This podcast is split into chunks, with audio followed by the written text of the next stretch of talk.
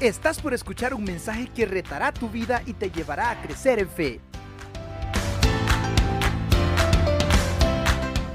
Buenas noches, hermanos.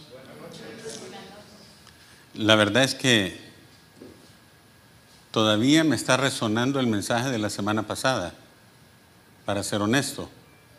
Le decía al hermano eh, José Sigüenza que el personaje de Asaf es un personaje que para mí eh, siempre me ha cautivado porque me hace ver la realidad de cómo somos nosotros, cómo soy yo.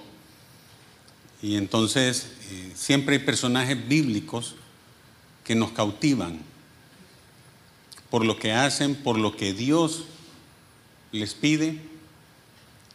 Y basado en eso, entonces, eh, pues tuve el, el deseo, el Señor puso en mi corazón hablar de un personaje. Vamos a orar y ya, van a, ver de qué personaje vamos a hablar. Padre nuestro, te damos las gracias por el inmenso privilegio que nos concedes de poder abrir tu palabra para poder escudriñarla. Te rogamos que nos dirijas para que podamos ser edificados con ella y para que todos los que estamos acá podemos ser diferentes con, al escuchar tu palabra. Te lo rogamos en el nombre de Cristo Jesús. Amén. Se me vino a la mente un término que nosotros eh, lo hemos escuchado seguramente, pero que muy poco lo, lo hemos eh, discutido, lo hemos conversado. Y es el término cuando el Señor está hablando con la mujer eh, conocida como la mujer samaritana en el capítulo 4 del Evangelio de Juan. Usted conoce la historia, no vamos a leerla por cuestiones de tiempo, pero la historia más o menos se resume en que el Señor se queda, era necesario, dice, le era necesario eh, pasar por Samaria, sus discípulos van y compran alimento y él se queda solo junto al pozo de Jacob al mediodía, justo cuando llega esta mujer a sacar agua del pozo. Y el Señor le pide agua y usted conoce la historia. Entonces, cuando ella es confrontada por el Señor, el Señor, le, ella le dice, Señor, me parece que tú eres profeta. Nuestros padres nos dijeron que había que adorar en un monte, eh, los judíos dicen en otro monte, ¿a dónde debemos de adorar? Mire qué tema el, que esta mujer sacó a la luz. Y de ahí se desprende la expresión que me ha dejado por mucho tiempo eh, con la mente ahí clavado, hermanos. El Padre busca verdaderos adoradores, que le adoren en espíritu y en verdad, dice. Pero la pregunta que me, que me golpeó el corazón es, ¿qué es un verdadero adorador, hermano? ¿Soy yo un verdadero adorador? Y ese es el tema del que vamos a tratar de conversar ahora para despertar en usted el deseo, el sentimiento de querer escudriñar más en escritura y entender un poco de lo que está hablando el escritor. Yo había puesto eh, la siguiente lámina unas fotografías y las fotografías están asociadas a lo que usualmente uno entiende que es adoración. ¿Qué es adoración? Entonces la gente comienza y dice, bueno, levantamos las manos, eh, lloramos, nos abrazamos, nos sentimos eh, compungidos, en algunos lugares se tiran al suelo. ¿Qué es ser un verdadero adorador? Porque tal vez usted es igual que yo y dice, no, eso no, eso no se hace. Eso no es adorar. Entonces, ¿qué es ser un verdadero adorador? De acuerdo no a lo que nosotros decimos, sino a lo que dice la Escritura. Y para ello, entonces, no hay nada mejor que ir a buscar la sección de la Escritura donde por primera vez se menciona la palabra adorar. Hay, una, hay un principio bíblico de la ley de la primera mención que utilizan los teólogos. Y es que cuando se menciona por primera vez una expresión, una palabra, es que desde ahí comienza una explicación y ya va a ver que en esta sección se mencionan varias palabras por primera vez en la escritura. Lo voy a invitar a que vaya por favor y vamos a leer en el libro de Génesis. Esta es una sección que estoy seguro que usted ha leído varias veces. El libro de Génesis. Y la sección tiene que ver con Abraham. Capítulo 22. Capítulo 22 del libro de Génesis. Vamos a leer los primeros 15 versículos rápidamente, porque me interesa que usted se pueda ubicar de qué es lo que está hablando la escritura. Dice así, aconteció después de estas cosas que probó Dios a Abraham y le dijo, Abraham, y él respondió, heme aquí.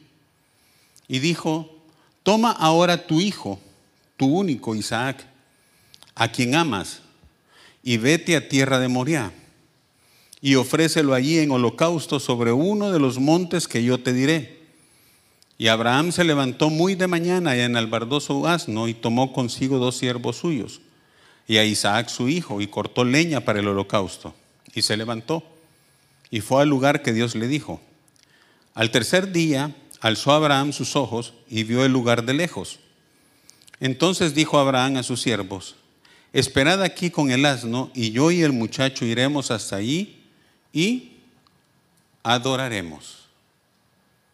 Subrayelo porque es la primera vez que usted va a encontrar en la escritura la expresión adorar. Eso quiere decir que Abraham tenía en mente o había hecho clic con lo que Dios le había pedido. Y dice sí, y volveremos a vosotros. Y tomó Abraham la leña del holocausto y la puso sobre Isaac su hijo. Y él tomó en su mano el fuego y el cuchillo y fueron ambos juntos. Entonces habló Isaac a Abraham su padre y dijo, Padre mío. Y él respondió, heme aquí mi hijo. Y él dijo, he aquí el fuego y la leña. Mas ¿dónde está el cordero para el holocausto? Y respondió Abraham, Dios se proveerá de cordero para el holocausto, hijo mío e iban juntos. Y cuando llegaron al lugar que Dios le había dicho, edificó allí Abraham un altar y compuso la leña y ató a Isaac su hijo y lo puso en el altar sobre la leña. Y extendió Abraham su mano y tomó el cuchillo para degollar a su hijo. Entonces el ángel de Jehová le dio voces desde el cielo y dijo, Abraham, Abraham. Y él respondió, heme aquí y dijo, no extiendas tu mano sobre el muchacho, ni le hagas nada, porque ya conozco que temes a Dios por cuanto no me rehusaste tu hijo, tu único. Entonces alzó Abraham sus ojos y miró, y he aquí a sus espaldas un carnero trabado en un zarzal por sus cuernos. Y fue Abraham y tomó el carnero y lo ofreció en holocausto en el lugar de su hijo. Y llamó a Abraham el nombre de aquel lugar, Jehová proveerá. Por tanto, se dice, hoy en el monte de Jehová será provisto. Pienso, hermanos, que esta es la historia, si usted me lo permite, más emocionante que hay en el Antiguo Testamento. Hay un montón de historias en el Antiguo Testamento. Pero la historia de que Abraham está frente a su hijo y lo va a sacrificar, es una historia de una película. Yo no sé cómo le parece a usted, pero usted imagínese todo el ambiente. Abraham está tranquilamente con su familia y entonces recibe un llamado de parte de Dios. Hagamos algunas cuentas y veamos algunas cosas de lo que usted no debe dejar de pasar.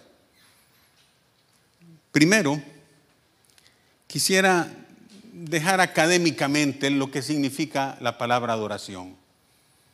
El término hebreo que se utiliza ahí es sharha y significa postrarse ante la realeza o ante Dios. Postrarse era tirarse literalmente al suelo, con el rostro a tierra. No podían ellos ni siquiera levantar la, vista hacia ningún otro lado. Y la raíz original de Sharha es Sarja. Y eso significa hacer un sacrificio. Eso significa adorar. Por lo tanto, adorar no es cantar, hermanos. Adorar no es llorar. Adorar lleva implícito hacer un sacrificio. Y eso es lo que Dios tenía en mente y eso es lo que Abraham tenía en mente. ¿Pero por qué? Hay una realidad, hermanos, que tenemos que ver. Y es que Dios quiere siempre el primer lugar. Dios no quiere el segundo. No quiere un lugar honroso.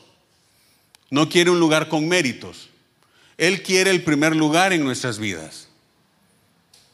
Y si usted después en su casa tiene la paciencia de ir a subrayar en estos 15 versículos, 14 versículos, las veces que se menciona a Abraham tu hijo, a quien amas. Algunos escritores dicen que es probable que era tan amado el hijo que habían esperado por tantos años, que ese hijo se había convertido en la imagen primera que tenían ellos en su corazón.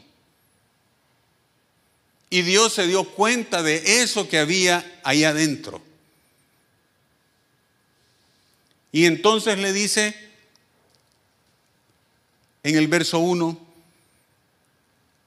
probó Dios a Abraham y le dijo, toma ahora tu hijo, tu único. Es que es algo muy íntimo. No era necesario que se lo dijeran, pero Dios se lo está diciendo, tu hijo, el único que tú tienes. Y Abraham tiene que haber entendido ese mensaje. Existía la posibilidad de desviarse y de olvidarse del Dios de la promesa y concentrarse solo en la promesa. Y nosotros somos muy dados a creer más en las promesas de Dios, que hay que creerlas, hermanos, pero en el día a día se nos olvida al Dios que da las promesas. Y ahí es donde está el problema. No en balde entonces, el tema que más se lucha en toda la escritura tiene que ver con un pecado llamado idolatría. Y es aquello que ocupaba el lugar que solo a Dios le correspondía. Tanto es así que el apóstol Juan, que relata la historia de la mujer samaritana, en el último versículo de, sus cartas, de la primera carta de Juan, el último mensaje que le da a la iglesia, ¿cuál es? viene hablando de muchas cosas, pero el último, el último renglón dice, hijito, guardaos de los ídolos. Y termina la carta. Es lo último que él dice. Por algo será, hermanos. Porque somos tendientes a ocupar o a poner lugares en lugares inadecuados, cosas, pero también personas. Abraham es probado pero el propósito de Dios no es sacar algo malo del patriarca. El propósito de Dios es sacar lo bueno que había en el corazón de Abraham, reconducirlo nuevamente. Y yo le digo una cosa, hermano. Dios siempre nos va a probar, no porque nos quiera dañar, nos va a probar porque Él quiere lo mejor de nosotros. Y lo primero que Él quiere es nuestro corazón. Dios no quiere competir con nadie. El amor del creyente debe de ser única y exclusivamente para el Señor. El primer lugar debe de ser solo para Él y nadie más. Y eso nunca lo debemos de olvidar en la congregación. El Señor Jesucristo lo dijo de esta manera. El que ame más a padre y a madre, no es digno de mí. El que ame más a hijo o a hija no es digno de mí. Y hermanos, él lo estaba diciendo de la misma manera en que Dios le está probando a Abraham. El Señor lo que está diciendo es, yo quiero el primer lugar. Todavía resuena en nuestra mente cuando el Señor le dice a Israel, hijo mío, dame tu corazón. Eso es lo que Él quiere de nosotros. Entonces, en ese contexto, usted va a leer en su casa y va a encontrar que primero se encuentran algunos términos en este capítulo. La primera mención de la palabra prueba en su significado original. Probó Dios a Abraham. Es la primera vez que lo va a encontrar. Quiere decir que eso a lo largo de la escritura se va a mencionar varias veces y tiene un significado y un propósito. Dios siempre va a probar a sus hijos.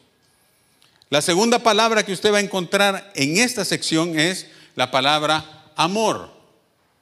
A tu hijo a quien amas. Esa expresión en el original es la primera vez que se va a mencionar en la escritura. La palabra obedecer, que lleva implícito el hecho de yo y el muchacho iremos. ¿Qué quieres que haga? Ve y sacrifica a Abraham y él obedece en la acción. Y la primera vez que Dios hace un juramento en la Biblia, hermano. Eso es bien interesante. Todo eso en el capítulo 22, cuando Dios está probando a Abraham. Pero vamos con lo que a nosotros nos atañe. Vamos a ver. Según Génesis capítulo 23, verso 1, dice que Sara vivió más o menos 127 años. Imagínese una línea en el tiempo. Si Sara vivió 127 años, y tenía más o menos 90 cuando nació Isaac, ¿cuántos años tenía Isaac cuando murió Sara? Más o menos 37 años. Si nosotros hacemos cuentas cronológicamente, cuando Isaac es destetado, más o menos entre los dos y los cuatro años, que es lo que hacían los judíos, Ah, hoy en día yo sé que hay excepciones, hermanos, pero no vamos a hablar de ello. Pues hay, niños que ya tienen 5 o 6 años y todavía están eh, siendo amamantados. Eso ya no es, no es lo correcto, digamos. Pero eso ya es otra cosa. Pero quiere decir que si más o menos tenía dos o cuatro años, el relato que se da en Génesis capítulo 22 nos deja a un Isaac que había transcurrido en ese tiempo más o menos de unos 35 años. Lo cual quiere decir que no era un niño el que estaba siendo puesto como sacrificio. Ahí después usted puede hacer las cuentas. El término que utiliza Abraham cuando le dice a sus siervos, yo y el muchacho iremos a adorar, ese término se aplicaba hasta los jóvenes que tenían 20 años de edad. Más o menos estábamos hablando que Isaac podía haber tenido una edad que no superaba los 20 años, pero que de ninguna manera era un niño pequeño, menor de los 12. Entonces teníamos a un joven adolescente, mayor, un poquito más que diríamos de adolescencia unos 16, 18 años probablemente. Y esa es la historia para irnos ubicando. De acuerdo a lo que nosotros entendamos aquí, entonces dice, si usted agarra Génesis capítulo 21 y verso 34 y lo compara con el capítulo 22, verso 1, que dice, después de estas cosas, entonces nosotros entendemos que este ya era un muchacho más o menos adulto para nosotros. De hecho, en la ley nuestra diríamos que era ya mayor de edad. No para los judíos, pero sí. No para los salvadoreños, pero sí para, los judíos no era mayor de edad, pero sí para nosotros. Habían pasado varios años y no se menciona que Abraham hubiera oído la voz de Dios. No habían predicadores en ese tiempo, no habían cultos. Todo se relacionaba con un mensaje directo de parte de Dios con Abraham. Varias veces se menciona que hay una relación con Abraham, pero pasaron varios años y no había un mensaje directo. Mis ovejas oyen mi voz. Puede ser que pase mucho tiempo y no lo escuchemos, hermanos. Puede ser. Pero cuando usted oye la voz de Dios y sabe que es la voz de Dios, usted no va a andar negociando nada. Hablábamos un día con Joselito, el que manda no suplica, simplemente manda. Por eso es contradictorio cuando Pedro le dice en aquel mensaje en, el libro de los Hechos, cuando viene el lienzo del cielo y, desciende y le mata, come, y, y Pedro dice, Señor, no. ¿Cómo es que le dice Señor e inmediatamente le dice no? Si es Señor, no se puede decir no, hermano. Bueno, Ricardo debe de saber, esto se aplica bastante en la milicia. Si, alguien de alto rango le dice a un soldado, párese ahí en, medio del sol y se pone en un pie, el soldado no le anda preguntando, ¿y esto por qué lo tengo que hacer? ¿Y qué beneficio tiene para mí? Quiero que me explique porque no, no lo entiendo muy bien. ¿Qué es lo que hacían, Ricardo? Simplemente obedecer. A Abraham le, lo llaman y le dicen, Abraham, Abraham. Y él utiliza una palabra de respeto, una palabra que va a ilustrar toda la escena. Dice, heme aquí. El punto central de la historia, hermanos, y ahí es donde creo que a veces nos hemos, hemos hecho aplicaciones, y eso está bien, la aplicación, porque nosotros sabemos que este es la primera vez que encontramos una escena relacionada con una revelación progresiva que vamos a encontrar a lo largo de la escritura. Otras veces lo hemos mencionado. Algo que Dios iba a hacer lo comienza a revelar progresivamente a lo largo de la escritura. La primera vez encontramos a un cordero sustituyendo a una persona. Lo encontramos acá. Más adelante en el libro de Éxodo encontramos la revelación progresiva de Dios. Ya es un cordero por una familia en la celebración de la Pascua. Más adelante en la celebración, en la profecía de Isaías 53, encontramos a un cordero por la nación. Isaías 53.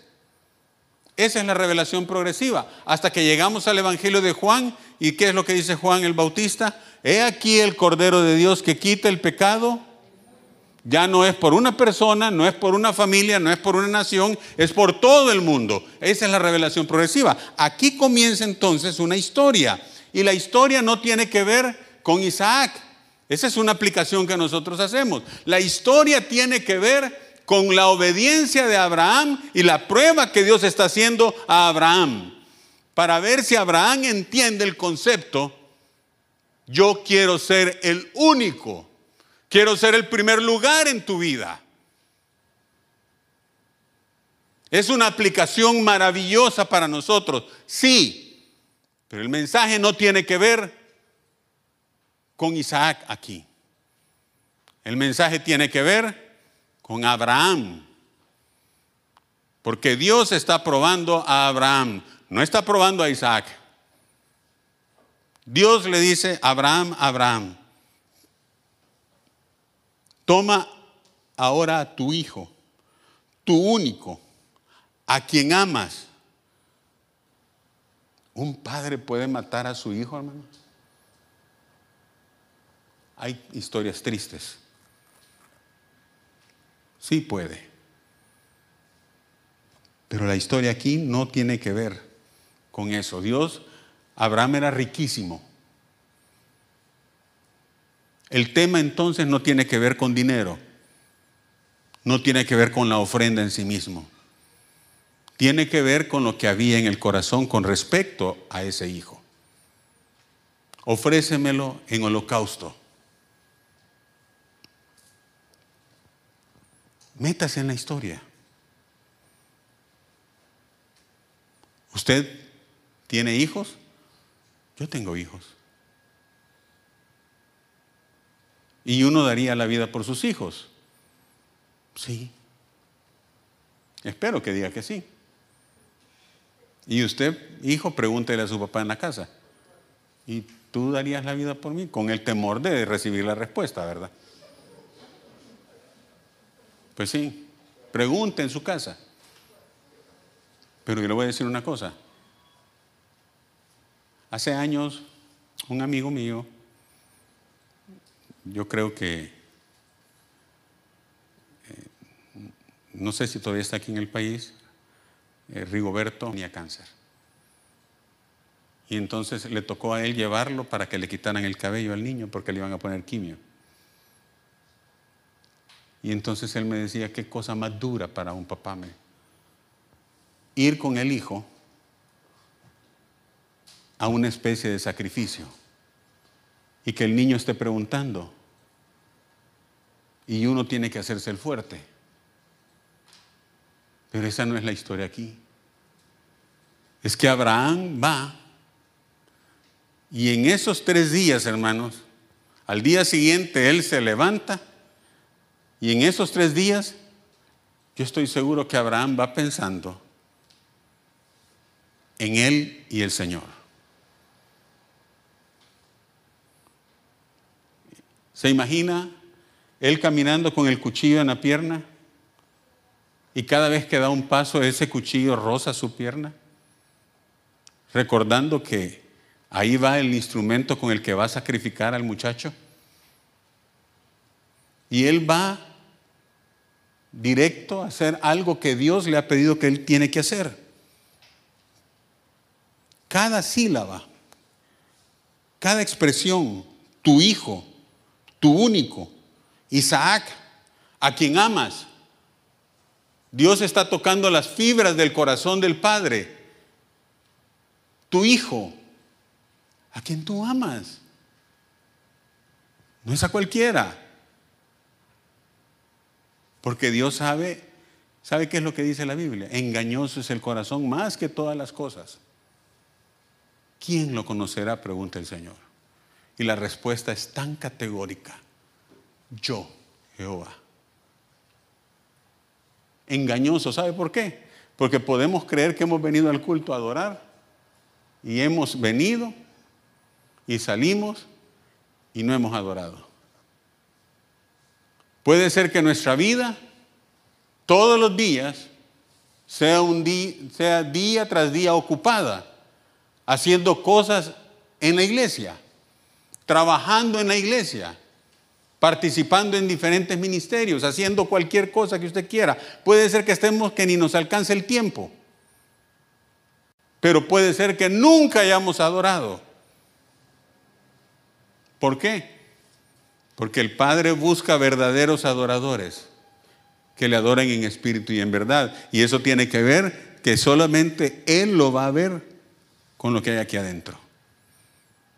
Entonces viene y Él comienza a caminar.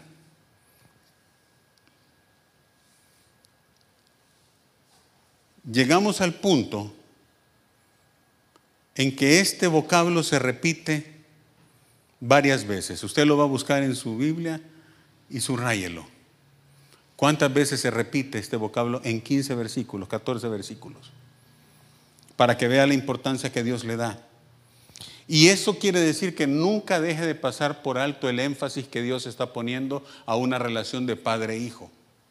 E es algo tan esencial, tan íntimo. Solo entendiendo esa relación, ese amor que puede tener un padre por un hijo, podemos llegar a entender lo que significa la primera mención del amor en el libro de Génesis, que casualmente es la primera mención del amor en el Evangelio de Juan, porque de tal manera amó Dios al mundo, que dio a su Hijo, a tu único, a quien tú amas. Ahí se menciona nuevamente. Abraham ya había entregado a un hijo. Cuando llegó Sara y le dijo, mira, aquí el, hijo de la esclava no va a heredar con, el mío. Así que ve y despídelo. ¿Y qué hace Abraham? ¿Intercede por el muchacho? Ahí está en tu mano, le dice, ahí ve qué es lo que tú haces. Y el pobre Ismael es despachado. O sea que Abraham ya había pasado por el momento de, entregar a un hijo. Pero aquí Dios está tocando la fibra interna a tu hijo a quien tú amas. No, no es Ismael. Porque yo sé cómo amabas tú a Ismael, Abraham. Le diste posesiones, le, diste un territorio, le diste bienes, pero ese no era el que ocupaba tu primer lugar. El primer lugar lo tenía otro. Y entonces aquí comienza algo que ha de haber penetrado el corazón de Abraham.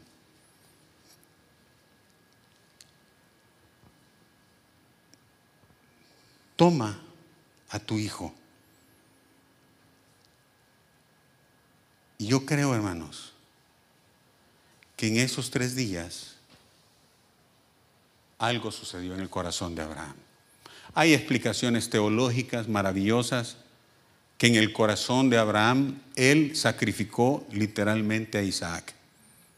El libro de Hebreos dice que de, de, alguna manera él estaba tan convencido que Dios iba a cumplir su promesa de hacer una gran nación que él lo sacrificó mentalmente y sabía que lo podía matar y sabe qué, sabía que lo podía volver a resucitar. Porque él estaba convencido que Dios iba a cumplir su palabra. Está bien todo eso. Pero ahora veamos la práctica, la realidad de lo que va pasando ahí. Van caminando y entonces llegan al punto en que lo comienza a preparar. Isaac va también caminando, no es un ignorante, ya es un muchacho mayor. Y le dice, papá, ¿te puedo hacer una pregunta? Dime, hijo, aquí está la leña, aquí está el fuego, y veo que llevas el cuchillo y el cordero. Y Abraham le dice, Jehová se proveerá de cordero para el holocausto. ¿Se recuerda el significado de la palabra adoración? Yo y el muchacho, fíjate, no dijo vamos a ir los dos. Yo y el muchacho iremos y adoraremos y volveremos. Iban a adorar. Pero Abraham, ¿qué iba a ir a hacer? Un sacrificio. No hay adoración sin sacrificio. ¿Y qué es? ¿De qué manera lo explica la Escritura? Usted busque la sección cuando hay un juicio que Dios derrama sobre el pueblo de Israel porque David manda hacer un censo. Y en el censo Dios le dice que no lo haga. Joab le advierte y le dice, no hagas el censo. Pero David se encapricha y lo manda hacer. Y entonces Dios derrama un juicio. Entonces, ¿qué es lo que sucede? Él va y le dicen que compre una heredad, que ahí puede levantar un altar. Y Obededón, ¿qué es lo que le dice a, a David? Señor, ¿qué quieres? La heredad, tómala, toda es tuya. Y David le dice algo que es importante. No ofreceré un sacrificio, no ofreceré adoración que no me cueste nada.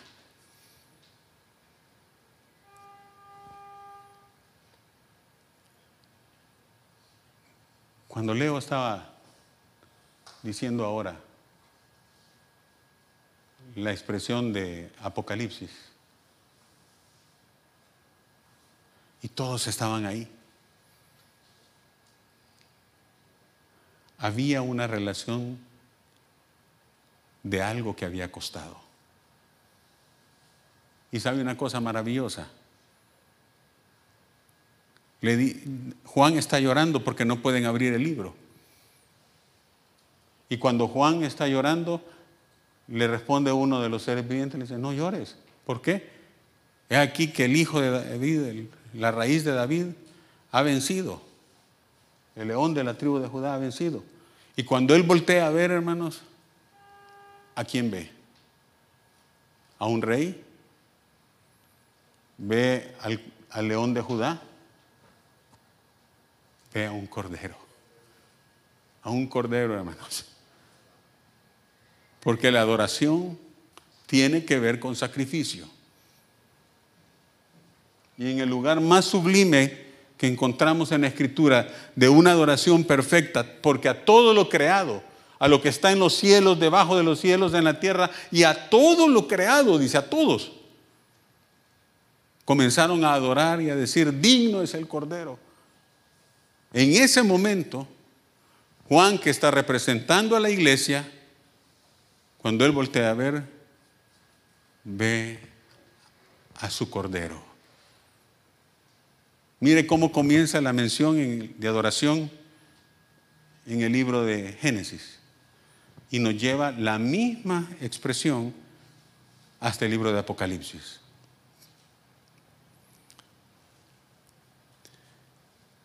Mateo capítulo 3 y verso 17. Marcos capítulo 1 y verso 11. Lucas capítulo 3 verso 22.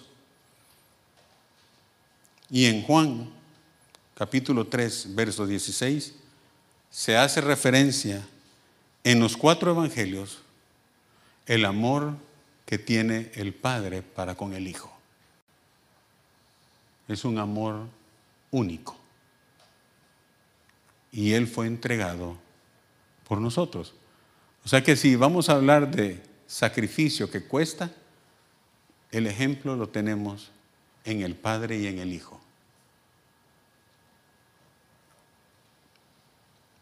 Terminamos. Iremos ahí y adoraremos y volveremos a vosotros. El acto del que Él va a regresar es un acto de adoración. Iremos y adoraremos y vamos a venir de regreso. El momento más difícil para un ser viviente, ¿sabe cuál es? Decir que va a adorar a Dios. Ese es el momento más difícil, hermano. Porque la verdadera adoración implica sacrificio. Alguien que va a adorar a Dios va a sacrificar algo. No son solo palabras. No es histeria. No es llorar, no es perder el control de hecho, alguien me dijo una vez, cuando estoy aquí, si el fruto del Espíritu es la templanza, que es el autocontrol. Si alguien dice que no se puede controlar porque está lleno del Espíritu Santo, un poco contradictorio. En medio de la pena y la lucha más grande que pudo haber tenido Abraham, tenía pleno conocimiento de cómo Dios lo había tratado a lo largo de todos los años. Y ese es el punto del éxito en medio de la prueba, hermanos. Hay un personaje, padre de la iglesia, se le considera, que le ofrecen, lo llevan los romanos al circo para quemarlo vivo, pero le ofrecen no quemarlo vivo, sino muerto, si él confiesa que el César es Dios. Y este hombre dice, ya era un anciano, más de 90 años, toda mi vida, dice, Dios me ha tratado bien. El gran Policarpo, toda mi vida me ha tratado bien. ¿Por qué debería ser diferente hoy? ¿Por qué lo traicionaría? La adoración tiene que ver con eso, hermanos, con ver hacia atrás. ¿Qué es lo que Dios nos ha dado? Usted vea qué es lo que Dios le ha dado. Y no estoy hablando de cosas materiales e, esencialmente. Vea cómo Dios lo ha tratado. Y entonces vea si Dios está pidiendo algo de más de nosotros. El primer lugar. Por eso Asaf es mi favorito, hermano. Porque Asaf dice que él llegó a exclamar, ¿a quién tengo yo en los cielos? Sino a ti. Y fuera de ti, eso es adoración. Fuera de ti no quiero nada. No quiero nada. O sea, ahí usted no ve a Asaf llorando. Es más, lo ve frustrado, lo ve amargado. Pero en su declaración hay una declaración de adoración. Porque esa declaración dice, solo tú me satisfaces. A, eso, a esa conclusión llegó. Le decía a José, es interesante los personajes. A mí particularmente me cautivan los amigos de Daniel. Daniel me encanta, pero los amigos de Daniel me cautivan. ¿Por qué? Dios nos puede librar de las pruebas, de tu mano, oh rey.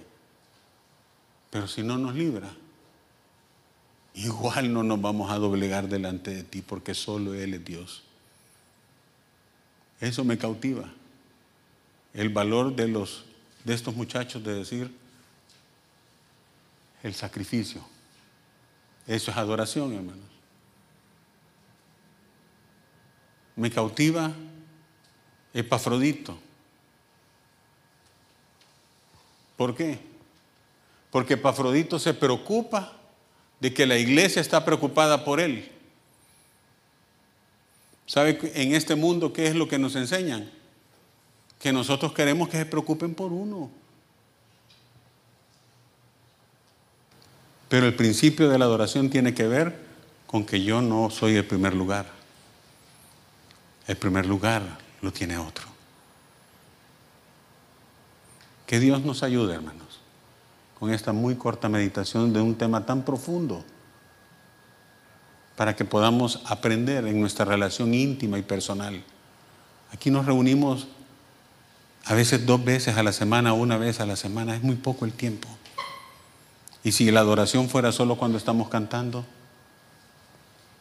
pasamos toda una semana sin adorar al Señor, cuando Él es digno de adoración, cuando en el cielo dice, que se permanece permanentemente santo, santo, santo. Ese Dios está siendo adorado permanentemente. Él no es menos adorado porque usted y yo no lo, no lo hagamos. Somos nosotros los que perdemos. Oremos, hermanos. Padre nuestro, te damos las gracias. Porque tu palabra siempre es la que habla en nuestros corazones. Ayúdanos para ser redarguidos por ella y que el Espíritu Santo tome control de nuestras vidas. Que transforme lo que haya que transformar. De manera que tú seas el primer lugar en nuestras vidas siempre. Que nuestras vidas, en su actuar diario, reflejen una actitud de adorador. Ayúdanos con el poder del Espíritu Santo. ¿Estás listo para más? Acompáñanos presencialmente los miércoles a las 7 de la noche y domingos desde las 10 de la mañana. Somos Auditorio Cristiano.